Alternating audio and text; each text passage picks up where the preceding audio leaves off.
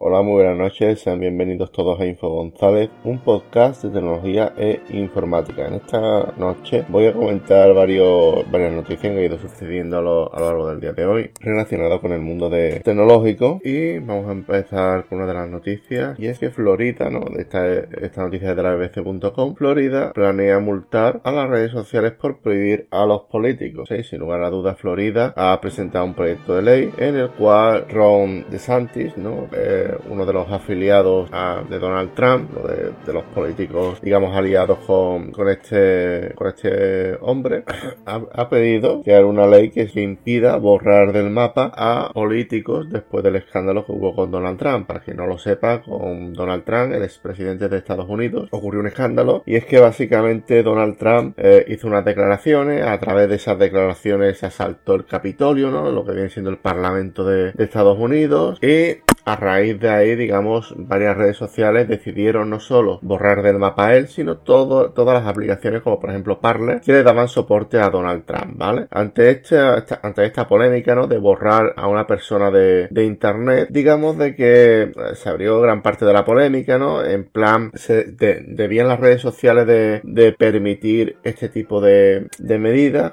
Hubo gente que dijo de que, de que, eh, de que en un bar no se podía echar a la gente por, digamos, su, su razón de sexo, su razón de, de, ideología política, etcétera. Y hubo gente que dijo de que eh, en ciertos grupos, en ciertos clubes, etcétera, digamos de que las personas tienen derecho de admisión y que por ello era perfectamente legítimo que esas personas entraran o no entraran, ¿no? Ante, ante esta situación tan particular, ¿no? De, de una persona que, que, es borrada por, por digamos, los, lo que viene siendo las diferentes tecnologías, ¿no? Digamos, Amazon le cerró el, la aplicación a, aplicaciones como Parler que le daba a, que le daba voz a él, etcétera. Y esto ha sido tomado, pues, eh, yo solamente vengo aquí y comento, ¿no? También es cierto de que este tipo de cosas tarde o temprano terminarían llegando, ¿no? En fin, no, no es ninguna locura. Bueno, vamos a, comentar otro, otro, otra noticia, ¿no? Y es que esta vez de 20 minutos.es y es que Bizum, Bizum para quien no lo sepa es un método de pago muy conocido en España y de hecho mucha gente opera a través de ese método de pago. Va a evitar de que se pueda hacer alrededor de, 60 pagos al mes. O sea, no podrá recibir más de 60 pagos al mes a partir del próximo día 15 de junio. Es decir, de que, de que la plataforma se defiende ante esto, de decir de que, de que solamente que menos del 1% de la gente hacen, hacen un uso de más de, de 60 Bizum al mes y que la,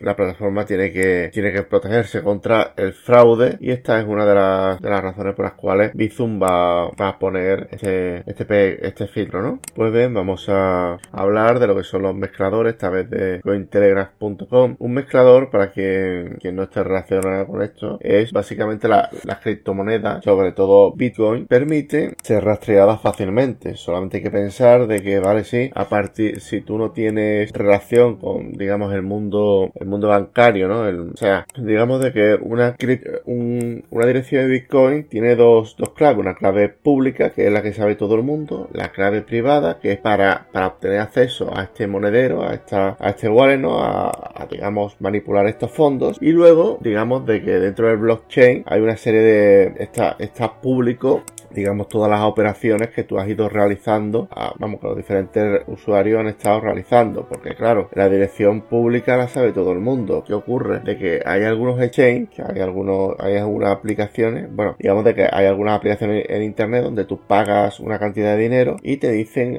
estas aplicaciones te dicen cuánto dinero ha manejado esa, esa dirección de Bitcoin, cuánto dinero tiene, etcétera, ¿no? Y esto hace de que, de que sea muy fácil de rastrear y una de las razones por las cuales Bitcoin no termina de ser prohibido, porque claro, eh, es algo, es algo que como, como todo el mundo ve la cantidad de dinero, las operaciones que ha realizado con quién, pues digamos, esto hace de que tenga un vacío legal bastante pertinente, ¿no? También decir de que la mayoría de, las direcciones Bitcoin se ven, son transparentes en el momento en el que tú llegas a un exchange, a una casa de cambio y quieres cambiar tus criptomonedas por dólares o por euros. A partir de ahí ya dejas de ser anónimo, ya automáticamente ahí ya te pueden traquear, ya, te, ya pueden saber cuánto dinero tienes, etcétera. Decir de que existe un tipo de servicio llamado los mezcladores de Bitcoin, que básicamente son, son servidores, ¿no? Son servicios en el cual todo el mundo manda una dirección de Bitcoin, sus Bitcoin, y esta dirección se encarga a su vez de mandárselo a, una dirección aparte, y esta dirección aparte se los devuelve a, los respectivos destinatarios cobrándole una comisión. Este tipo de, operaciones suelen ser bastante difíciles de controlar, ¿no? Sobre todo porque esta gente lo tiene bastante bien montado. Como contra diré de que, según estaba leyendo en el artículo, suelen ser bastante, eh, o sea, eh, esto o te lo hace una empresa que tú tengas realmente confianza o pierdes tu dinero además de perder tu privacidad. Entonces es algo bastante curioso, vamos, yo me acabo de enterar que existía este tipo de empresas, pero bueno, vamos a seguir comentando artículos y es que la eh, Europa, ¿no? La Unión Europea quiere regular todo el tema de los criptoactivos y lo va a dividir en diferentes criptoactivos. La verdad es que todo esto se hace para que este tipo de empresas, Para que este tipo de mercados tengan cierta seguridad jurídica y que no sea esto, digamos, el salvaje oeste y que la gente pueda eh, meter y sacar dinero, digamos, con cierta seguridad, ¿no? De que no va a haber ningún estafador. No hay que, no hay que olvidar de que en los mercados legales ah, siempre, siempre está la posibilidad de que te estafen. En un mercado no regulado, en un mercado secundario, no te quiero ni comentar. Es decir, de que, de que aquí se regula varias, varias, de varios tipos, ¿no? Los de stablecoin, que están basados en lo que viene siendo el dólar y el euro, ¿no? El USDT, creo que se llama. Luego el, luego hay otro proyecto por ahí también ocurre lo mismo con euro. Y básicamente lo que pretende esta, esta directiva de la Unión Europea es ayudar a consolidar las, las definiciones, ¿no? Las diferentes legislaciones que hay en la Unión eh, de los países de la Unión Europea y ayudar a consolidar, digamos, las diferentes definiciones, ¿no? Digamos que MICA, ¿no? Que es como se ha llamado a esta ley, tiene tres categorías, que es el token de dinero electrónico de valor estable, ¿no? Las stablecoins, como el euro, el dólar o etcétera. Digamos, esta, estas stablecoins tiene, tiene un valor apegado, ¿no? al euro o al dólar. Ejemplo de esto suele ser el, USD, el, USD coin o el Diem, que, que es Libra 2.0 de Facebook. Luego, digamos, los tokens, luego la otra categoría sería los tokens que hacen referencia a activos, activos digitales, ¿no? o sea, respaldados con,